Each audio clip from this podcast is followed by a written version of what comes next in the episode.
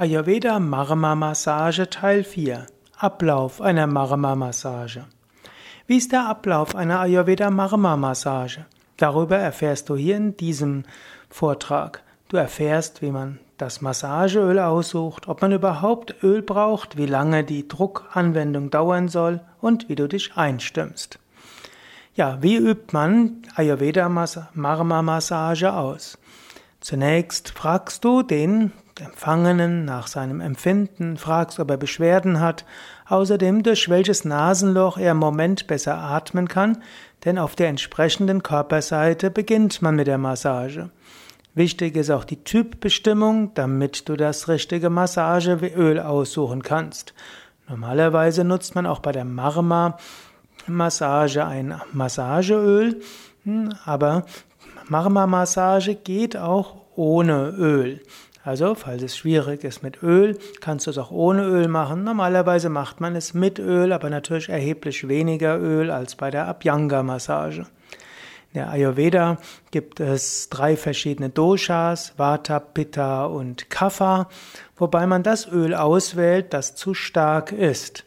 Wer also einen zu starken Kaffer hat, dann nimmt man zum Beispiel Senfsamenöl und kann es mit kleinen Mengen Sesamöl ne, verbinden. Beim Pitta-Typ nimmt man Kokosnussöl oder Sonnenblumenöl. Beim Vata-Typ nimmt man Sesamöl. Oder man kann sagen, um Vata etwas zu reduzieren, nimmt man Sesamöl, um Pitta etwas zu reduzieren, nimmt man Kokosnussöl oder Sonnenblumenöl. Die Öle werden in einem Wasserbad erhitzt, gerade wenn man in kühleren Breiten wohnt. Und man kann auch mit medizinischen Ölen aus dem Ayurveda arbeiten, gerade wenn ein Ayurveda-Arzt ein bestimmtes Öl empfiehlt. Für die Marma-Massage benutzt man die Daumenflächen oder die vier Finger zusammen um einen Druck von drei bis fünf Kilogramm auf die Marma-Punkte des Patienten auszuüben. Also man kann sagen, so ein mittelstarker Druck.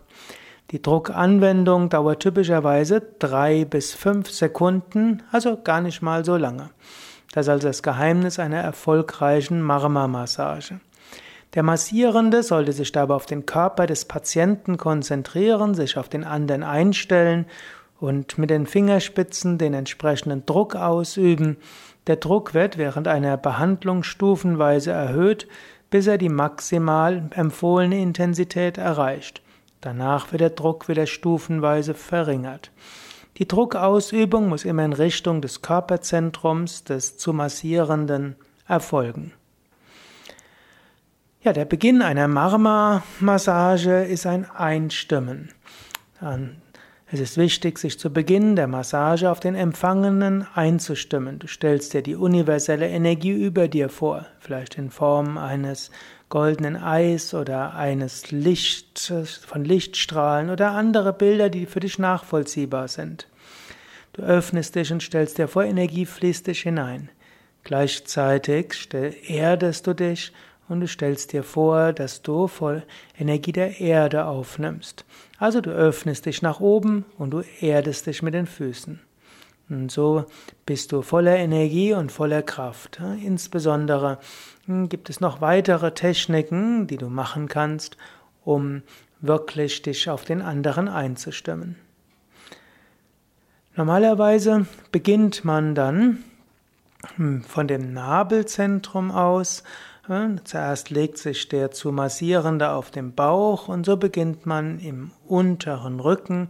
Vom Rücken geht man dann zum oberen Bein, zum unteren Bein, zu den Fußsohlen.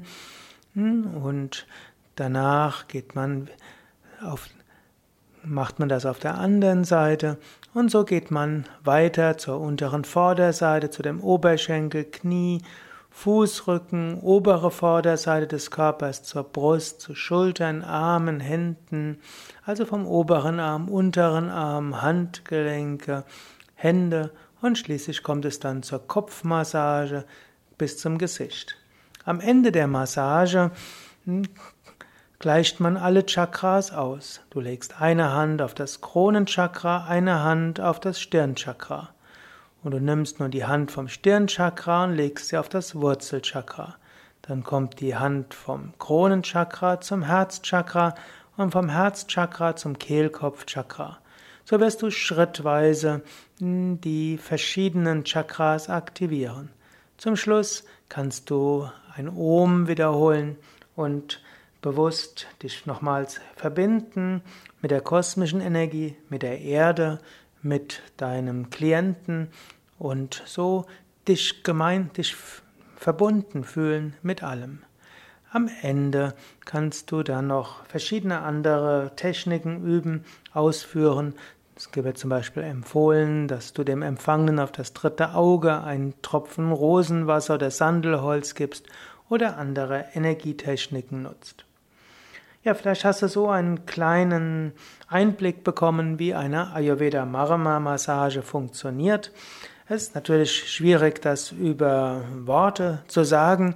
Wir haben aber auf unseren Yoga Vidya Seiten auch Ayurveda Marma Massage Videos, wo du eine Vorführung bekommen kannst.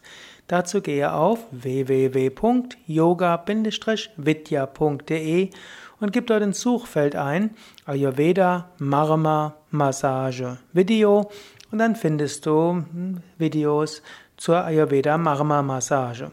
Und wenn du auch mal an eine, wenn du lernen willst, wie man das richtig macht, dann machst du am besten bei der fünftägigen Marma-Massage-Ausbildung mit.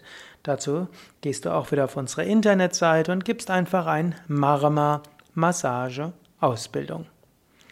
Ja, soweit für heute. Mehr beim nächsten Mal, da möchte ich auch etwas mehr sprechen über unsere Ayurveda Marma Massage Ausbildung bei Yoga Vidya. Soweit der 54. Podcast von des Marma, des Massageausbildungspodcasts von Yoga Vidya.